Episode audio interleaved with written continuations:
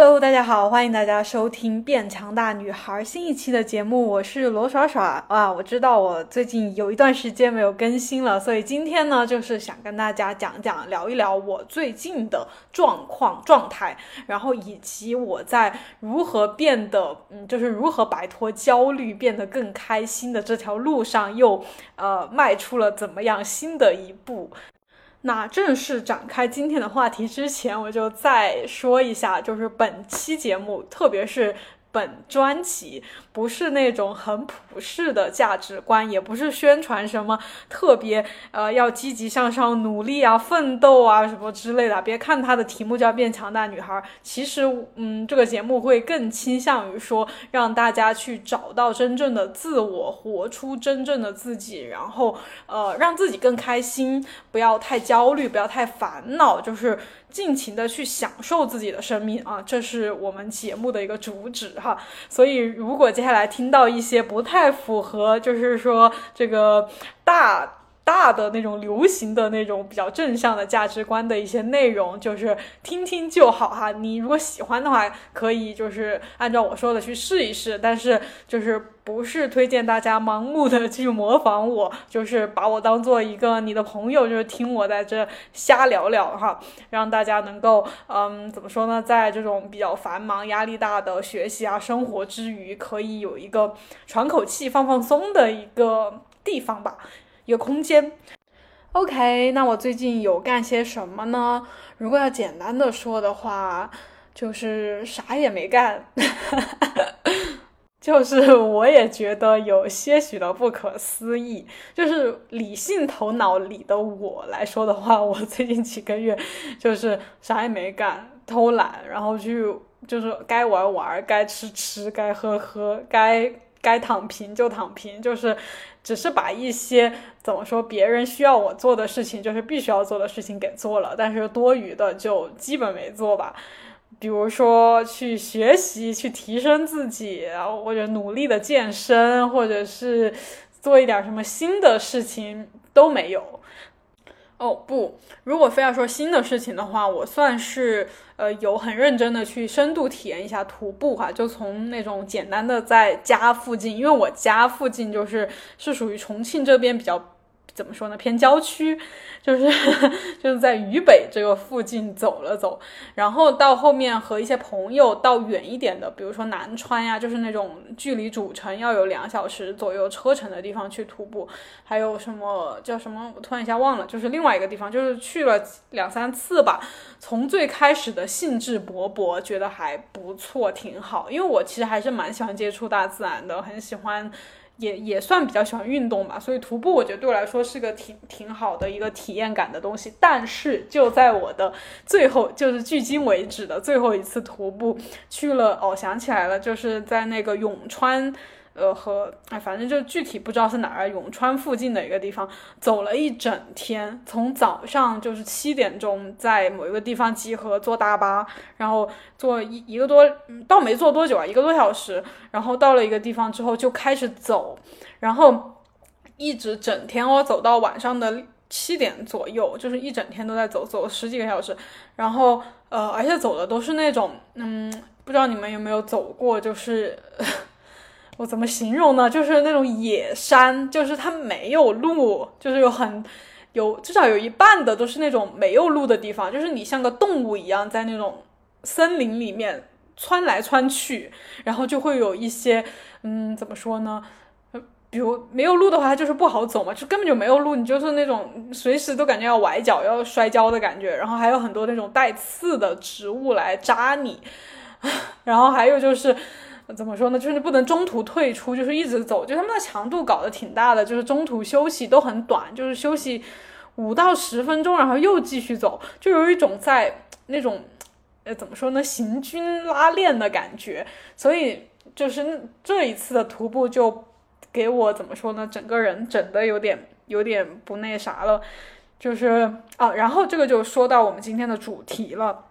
哈，如果是以前的我的话，哈，我估计我遇到这种事情，我还会继续去第二次、第三次，因为我会觉得这是一种挑战。就是 其实还蛮，我不知道大家有没有在网上看啊，其实蛮多人会去做这种事情，然后就就发一些图片或者讲一些自己的经历嘛，觉得怎么挑战了自己啊，征服了这个路线，征服了大自然的一种感觉。我觉得这是一个蛮流行的一种嗯主题价值观吧。如果是以前的我，所以我肯定会，即使我觉得很艰苦。不是特别好玩，然后又很累，就是我在从从中没有体会到特别大的乐趣，以及最后走完也没有特别特别大的那种征服感，只是觉得哦，终于结束了，谢天谢地，就是我还活着，就这种感觉。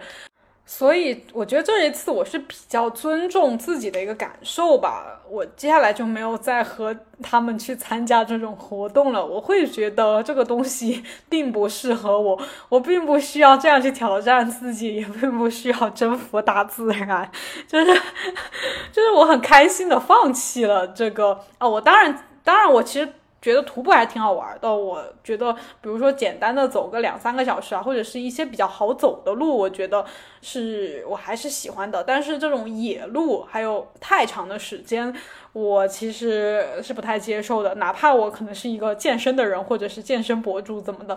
呃，年轻人，我觉得我都不需要这样去挑战自己。包括他们有在说，就是里面会有一些年纪大的一些阿姨呀、爷爷呀什么的，就说别人也可以走。然后，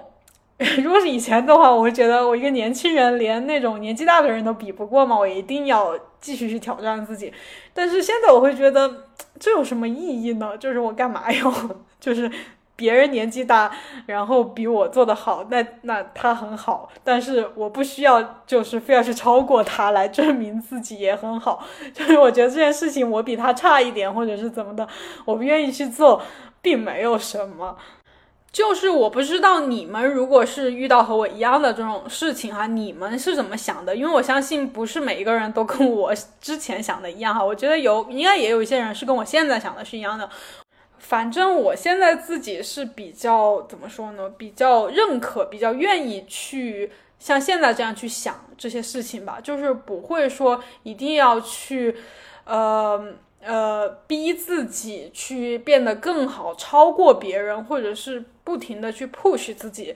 就是我现在好像很多时候没有这种想法了，包括在健身，或者是说在工作、事业，呃等等吧。呃，一定要去改变自己，一定要去 变得打引号的更好。这个更好到底是要？比谁更好呢？一定要超过哪一个标准呢？达到怎么样的标准呢？现在我就是一个一个保留的态度吧，以及我更多的想要以自己的标准为标准，就是我不觉得自己一定要超过谁谁谁，一定要变得跟谁谁谁一样，就是这件事情现在在我的价值观里就是很怎么说呢？没有意义，就是不考虑不考虑的一件事情。然后我觉得，当我这样去看待我自己的人生之后啊，我发现我就，呃，可以少去很多无意义的烦恼，然后可以更多的专注在我真正想做的事情上，以及我真正适合的事情上。因为你也知道，就是人的精力是有限的，时间是有限的，你不可能面面俱到，然后什么都做得很好，什么都对，都掌握在你的手中，你只。可以选择一部分，然后那一部分一定要是你自己真正想做的吧，你喜欢的或者是你擅长的，就是对它不应该是被别人所决定的，就是或者是主流价值观，就是说现在流行什么，现在比较什么东西比较火，或者是嗯，你的父母、你的你的一些亲近的人希望你去做的，就不应该是这样。嗯，对，这个可能就是价值观层面上的哈。我最近在就是希望自己在说说话、思考、在做选择的时候，更多的倾听自己的声音，而不是听别人说什么或者看别人做了什么。就是因为这个世界上人太多了，你看到一个好的，你就去学他或者模仿他；看到一个谁厉害，你就觉得要去超过他。我觉得是挺累的，就是。嗯，当然我也这么做过啊。我觉得我二十岁左右的时候就是这样的一个人，我觉得挺累的。但是我也不否认，就是这样一种行为让我嗯，怎么说呢，变得更好，或者是嗯，获得了一些所谓的能力什么之类的。但是这个东西我觉得是一种双刃剑吧，就是它的正面是挺好的，但是它的背面就是也会让你挺痛苦的。所以这个把握不好的话，就是嗯，怎么说呢？就是我并不是说让大家不要努力了呀，就躺平啊，或者怎么的哈。因为我觉得，就是你有你自己想做的事情，有你的梦想，然后你就觉得你这个事情应该做成什么样子，达到什么样的一个效果、一个成就，那你就去做，而不是每走一步都去参考一下别人，或者是问一下别人啊，我应该怎么怎么样啊？你觉得我要怎么怎么样？或者哦，他变成那个样子，我也变成那个样子，就是就是不要去。太多的呃，对，参考别人的意见或者是样子，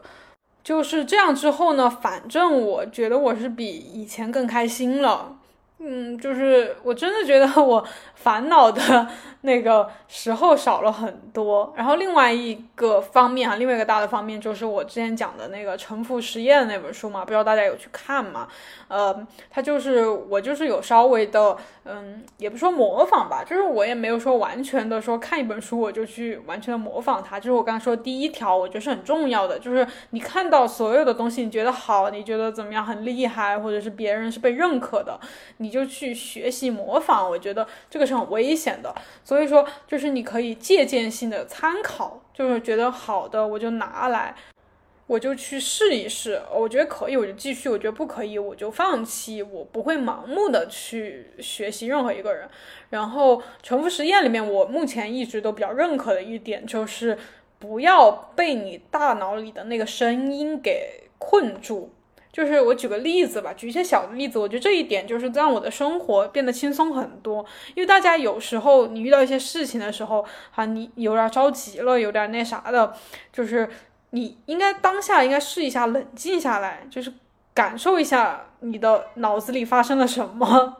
就是你，然后你就会发现你的脑子里有个声音一直在说话，比如说。呃，上一次就是前前一两周吧，就是我妈妈她要去医院做检查嘛，那我肯定是想要去陪她的。但是呢，当天正好有一个就是那种推广的那种就广告的那种视频嘛，需要拍。然后呢，我就就时间稍微有一点冲突。然后我妈妈那边她又突然又说，呃，可以就是怎么说呢，就是可以后天再去，就不用明天去。然后。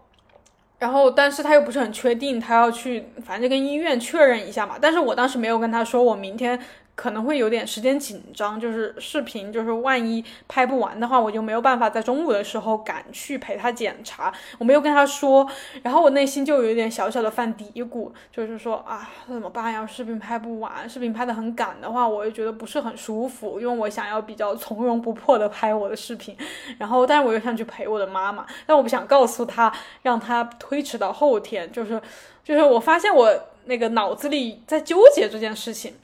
然后当下我就立马，因为我已经比较熟练去和我的这个大脑里的声音做一个周旋了。我当当下我就马上就说，就是在说，嗯，这些都是你自己在这里瞎想，都是一些不一定会发生的事情。比如说，你明天拍视频可能很顺利的，一下子就拍完了，有可能十一十二点就拍完了，根本就不到中午，因为我可能是两点钟才需要去医院。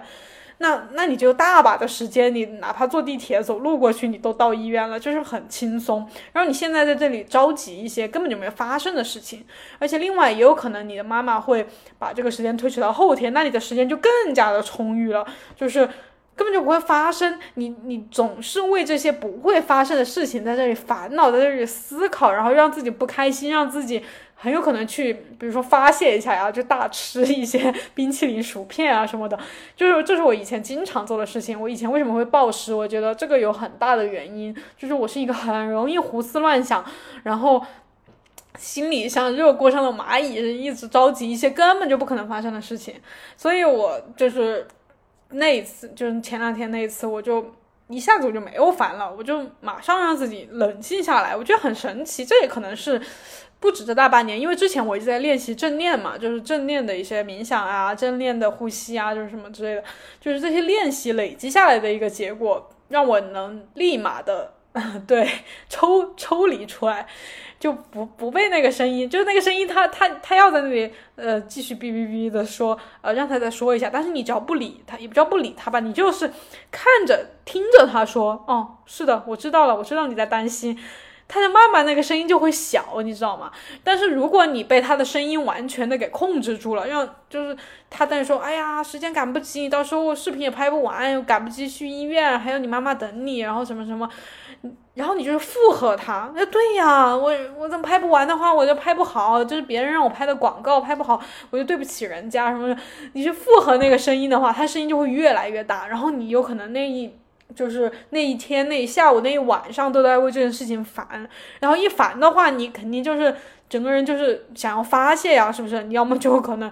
痛哭一场，要么就是走来走去在那很着急，要么就是那种心里一直拧巴着，要么就是像我一样，很有可能去找一些食物来发泄一下，就是暴饮暴食一下，啊，对。所以那天反正我就很快冷静下来，之后我就没想这件事情了。我想这明天才才发生的事情，我在想有啥用呢？我就赶紧准备一下，就就是我一直跟大家说的，做你能做的事情。我就是做一些我能做的事情，比如做个饭呀，做个卫生呀，然后呃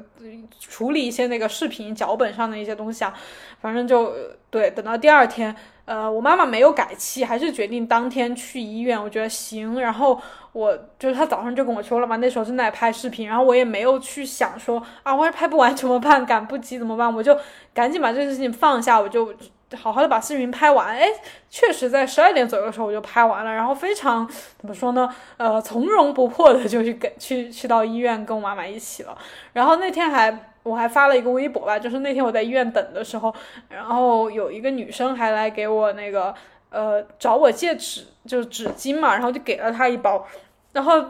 结果就是过了没一会儿，十几分钟吧，感觉很快，然后他就突然回来给了我一堆零食，就是吃的东西，就是，呃，就是这个吃的东西倒不是很重点，就是我会被这种善意，这种，因为我给了他东西，他又回馈给我，就是这种人之间，其实我相信人性本善的，就是我觉得人性中这种善的东西会很打动我，然后就觉得很温暖，很开心。嗯，所以那一天我就觉得我很开心，就是，就是我没有被我大脑的声音给左右，然后，然后我又那个怎么说呢？就是发生了一件美好的事情，所以就因为这样，我觉得这样我就会觉得人生就会越来越幸福。以前我看很多什么。呃，什么积极心理学啊，什么幸福，就是那种有点偏大家可能认为是鸡汤的书啊。我看了很多那种书，道理全都懂，然后就做不到嘛。所以很多人可能也是因为看了之后发现，嗯，道理挺简单的呀，但是我做不到，然后就觉得那些书是鸡汤。但是我现在要非常怎么说，非常认真、非常坚定的澄清，呃，就是支持支持这些书。我觉得这书其实说的很对，但是大家一定要去。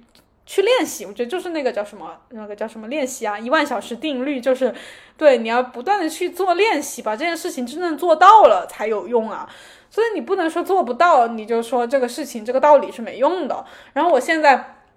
觉得吧，我自己终于做到了。我在十几岁，因为我觉得我是一个多愁善感的小孩。我在那个初中的时候。初中那个高中嘛，就是我很喜欢写东西嘛。我觉得那时候写的就是一些那种很多愁善感的一些文章，觉得哎呀，这个世界不公平呀，哎呀，这个世界很多悲伤的事情啊，哎呀，怎么怎么的，一切都不如意啊。其实我觉得我的小的时候就挺容易不开心的，就小小年纪本来应该是无忧无虑、开开心心的嘛，但是就挺不开心的。所以那时候我就看很多那个书，然后看了之后呢，有一点点缓解吧，但是始终还是没有改变我的那个主旋律。我就一直是一个比较容易忧郁的小孩儿，然后一直到后面，就是还出现了一些那种心理上的问题嘛。我觉得我是曾经有段时间是真的是那种焦虑、抑郁的感觉，呃，但是具体有没有到那种对什么焦虑症、抑郁症啊，我不知道，因为我有点讳疾忌医吧，就是我我不想去医院做检查，哎，当然这个不重要了，就是现在我已经基本都没有这种对这种感觉了。嗯，怎么说呢？感谢自己吧，感谢自己一直坚持努力的在想要把自己生活变得更好。呃，所以这是我的呃最近的一个第二点。第嗯，跟大家总结一下哈，第一点就是我觉得就是不要太被周围的一些人的样子，就是看到别人生活的怎么样子哦，你觉得你一定要生活成他那个样子，就是没必要。我现在真的觉得没必要，就是。嗯，因为以前我会觉得我很想要变成某一些人，比如说我的某个同学，或者在网上看到的某一个人，我觉得哇，我好想变成他，比如变成他那么漂亮，变成他那么有钱，变成他那么博学，那么有能力，那么有才华，就是我会经常这样想。但是我觉得我现在虽然我没有变得特别厉害，或者是功成名就，但是我真没有觉得我想要变成任何其他一个人。嗯，我不是觉得别人不好，或者是觉得别人比不上我哈，我同样会觉得有很多人都比我优秀，但是我我自己也是一个很特别、很很有趣的一个人，就是在谈论到这种话题上，我就完全没有那种比较之心了，我不会用比较来看待这件事情，我只会觉得大家都是不一样的人。哦，你有你的优秀，我也有我的特别之处，我既然已经是我了。我就好好的做好，就是演好，我就把我当成一个角色。就是如果这人生是一部戏的话，我就是一个角色；人生是一个游戏的话，我对我也是个角色。就是我就好好把这个角色做好呀，我干嘛去想其他的呢？然后第二点就是，也是你如果想要活得更开心，真正的掌握生命的意义的话，这是我的 我的一个看法，就是刚才说的，嗯。停止被大脑的声音给控制，就是你，你不需要消灭它，真的不需要消灭它。就是大脑的声音是什么？就是你，大家可以现在安静一下，就是你就看一下，你脑袋里就会蹦出一些东西，比如说，哎，好饿呀，等会吃啥呀？哎呀，怎么爸妈还没回来呀？哎呀，最近好胖哦。哎呀，还有这个耍耍在说些啥？就是你会发现有有一些句语句。从你的脑袋里蹦出来，那个就是你大脑的声音，就是它就像一个收音机一样，一个的碟片一样，它就不停的在那儿播放他想说的话。然后这些话，当然如果像刚才那种无关痛痒的，就无所谓了。他因为他成天就是一天到晚都在说，他外外面看到啊，外面下雨了，哎呀，车好多哟，哎呀，怎么这么多人？就是 他不停的在说话。然后，但是很多时候呢，就像我刚才说医院那件事情嘛。就是以前的我的话，就会就会不停的在脑袋里重播那种让我烦的事情，就是说啊，时间肯定来不及了，完了完了，太赶了，我不喜欢这样太赶，为什么所有的事情都要堆在一起？就是我会不断的重播这种事情，然后就就会点燃我的情绪，就会让我陷进去，让我无法自拔。我觉得大家就是能够比较正念的去正念，就是说你不要被这些东西给影响，不要被。这些这些大脑的声音，这些评价给影响，你可以去听他说，但你要知道这是大脑他在喋喋不休的说话，这不是事实，他说的也不代表你。然后这个就是重复实验里面说的一点吧。然后另外一点呢，重复实验说的那个作者说的就是他决定从那一刻起，他就要臣服于生命中发生的一切事情。对，就是跟刚才说的一样嘛，就是发生的一些事情你不要去挣扎。然后同时呢，他还提到一点就是。不要以自己的好恶，就是不要因为自己喜欢和不喜欢来去做一些决定。就他该发生的事情，该来的事情，就让他来，你就接受，你就去做你能做的。然后这一点，其实我目前还有一点点保留态度哈，就是比如说我们在接，比如说我现在在做一些工作上的选择的时候，确实有一些我不喜欢做的事情，不喜欢的工作，我难道就去接受它吗？然后。然后对，就是怎么说呢？就是我现在目前，就是我在也没有完全否定他这种想法了，因为有一些，比如说有一些广告啊，有些推广啊，有些合作呀，我其实怎么说呢？就是其实这个也不跟广告也没啥关系，因为如果涉及到跟广告 挂钩的话，哈，我就会觉得我在做一个工作。因为我就是那种听过我之前音频的人就知道，我就是一个非常典型的射手座，就是那种自由，我就需要自由，我不希望别人干涉我做的事情，所以我从那个大学毕业之后就没有很正式的去那种公司上班呢，就是从来没有朝九晚五，然后那个打卡上班过，也没有那种很严肃的老板，就我之前上班的地方就是那种。呃，我做过健身教练嘛，就是那种工作室，就大家像朋友一样相处的，就我们没有没有过那种所谓的老板很严肃的那种，呃，老板和职员的关系没有。OK，说这个呢，其实就是为了表达我嗯，现在是一个博主嘛，所以说唯一能让我有在工作的感觉的，就是接到一些推广的时候，因为推广合作就是别人是甲方嘛，就会提出一些要求嘛，让你这个怎么怎么做，怎么怎么写，怎么怎么拍，怎么怎么剪，包括在怎么怎么时间发布，这种这种限制和规定，就会让我整个人。不太舒服，不太喜欢，这就是我不喜欢的事情。然后，所以目前我就是怎么说呢？因为一方面，其实我需要一些收入嘛，我也不能说完全拒绝所有的合作。然后，另外一方面呢，就是沉浮实验他也说不要以个人的好恶来生活。我就，所以我总体怎么说呢？就是一种，呃，还在还在纠结当中的吧。就是，呃，嗯。尽量的不要让自己太任性，就是有一些合作来的时候，我就接受嘛。因为其实我接受了之后呢，其实说实话，在有一些合作的过程中，也遇到了一些比较不错的人，一些有趣的人，然后包括我也了解了一些。一些新的产品啊，或者是一些东西，就是整个过程中不是我想象的那么的像一个工作，就是其实里面也会有很多乐趣。那这个也是重复实验里面说到了一点。就是你很多你以为你讨厌、你不喜欢的东西，里面它不一定是纯粹的那种，都是不喜欢的东西，它也会有一些惊喜，你想不到的。因为你的人生，你怎么可能想得到呢？其实会经常会发生一些意想不到的事情嘛。所以你不喜欢的东西里面也蕴含了一些惊喜、一些美好的东西。如果你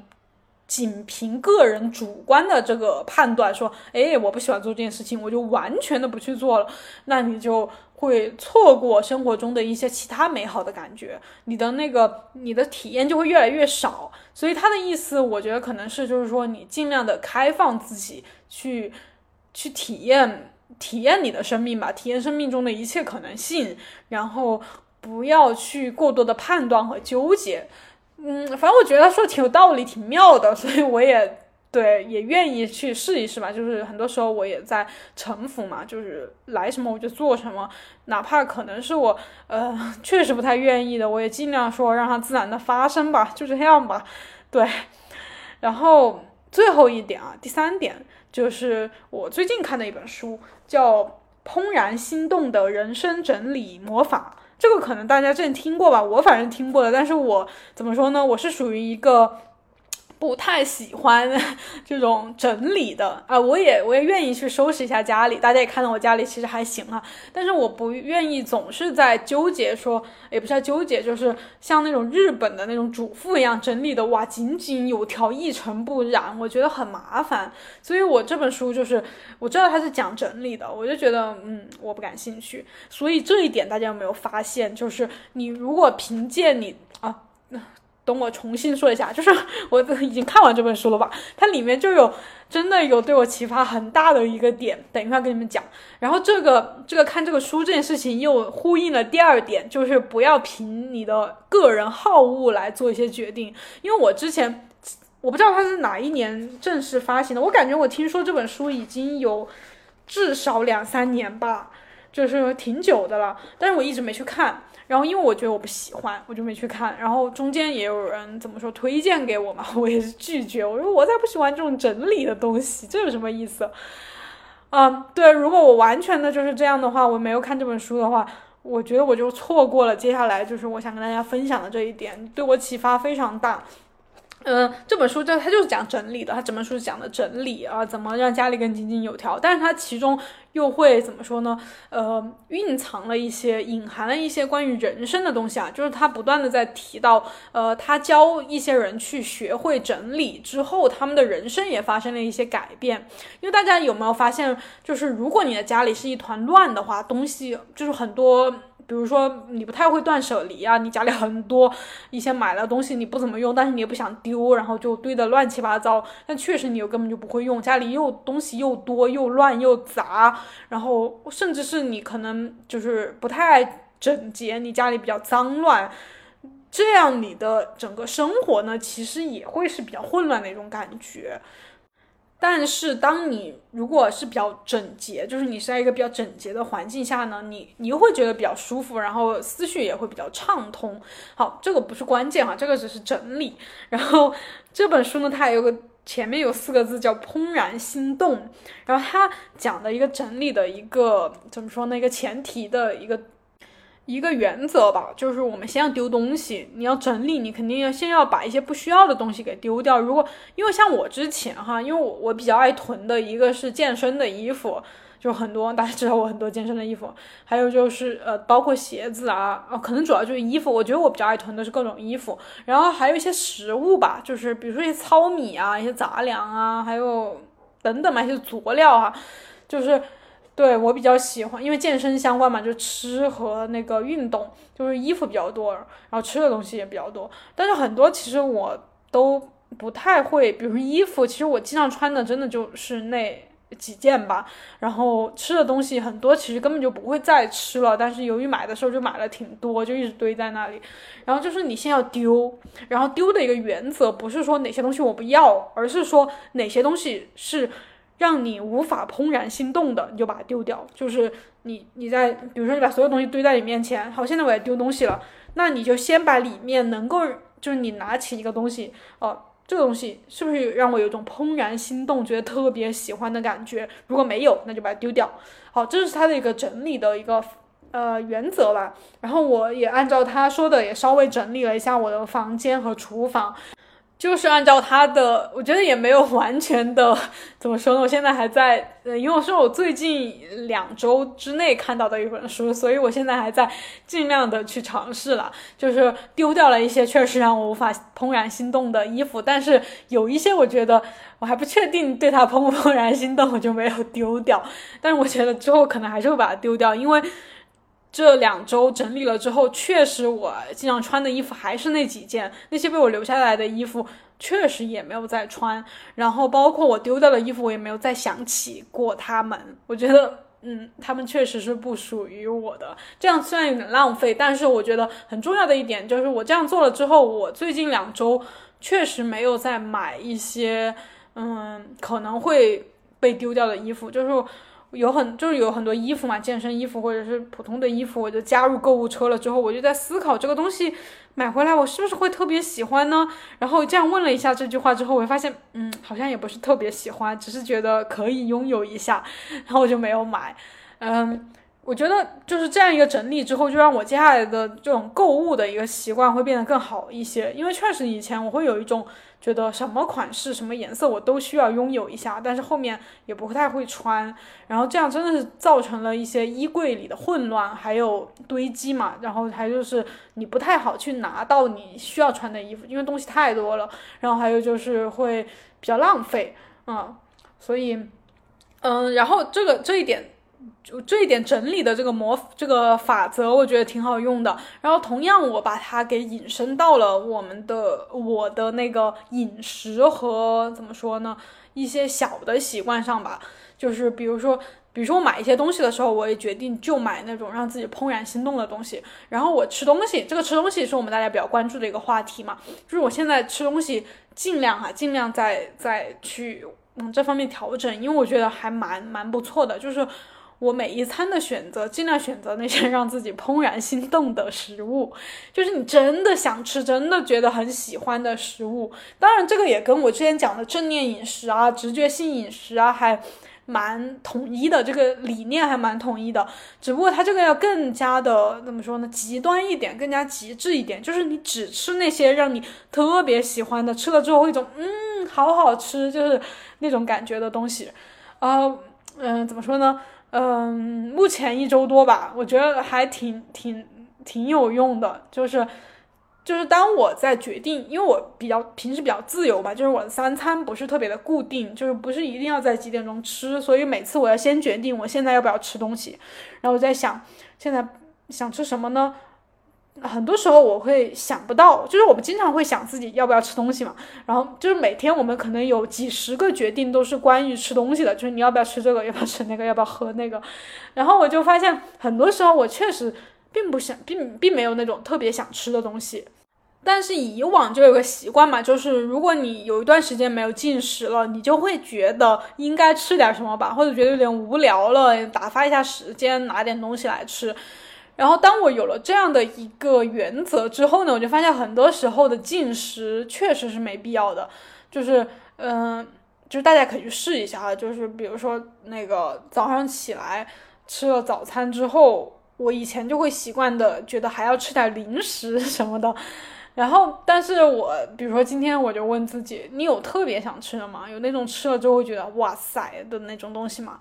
嗯，想了一下，发现好像并没有。冰淇淋，嗯，感觉 太甜太腻了，昨天才吃过，也没什么好吃的。嗯，还是吃点水果呢？水果好像没有特别想吃的水果耶。然后要不等一下再吃吧，就是等一下想吃的时候再吃。哎，我现在就变成这样了。然后我觉得一方面吧，你的身体会更舒服；另外一方面，也就是我们比较比较关注的，就是你可能会减少嗯一些热量的摄入，可以更好的保持身材啊，比如减脂啊，或者是怎么的，你你就会更容易一些。所以我就觉得这个令人怦然心动的这这这个食物这样一个呃这样一个原则哈，还还蛮蛮蛮奇妙的，就是大家可以去试一下，就是你接下来。就吃那些让你怦然心动的食物，然后这个同时也也也说了一点哈，就是不要给食物去划分。就之前我也跟大家讲了，不要跟食物去划分什么这个能吃，这个不能吃，因为接下来你的。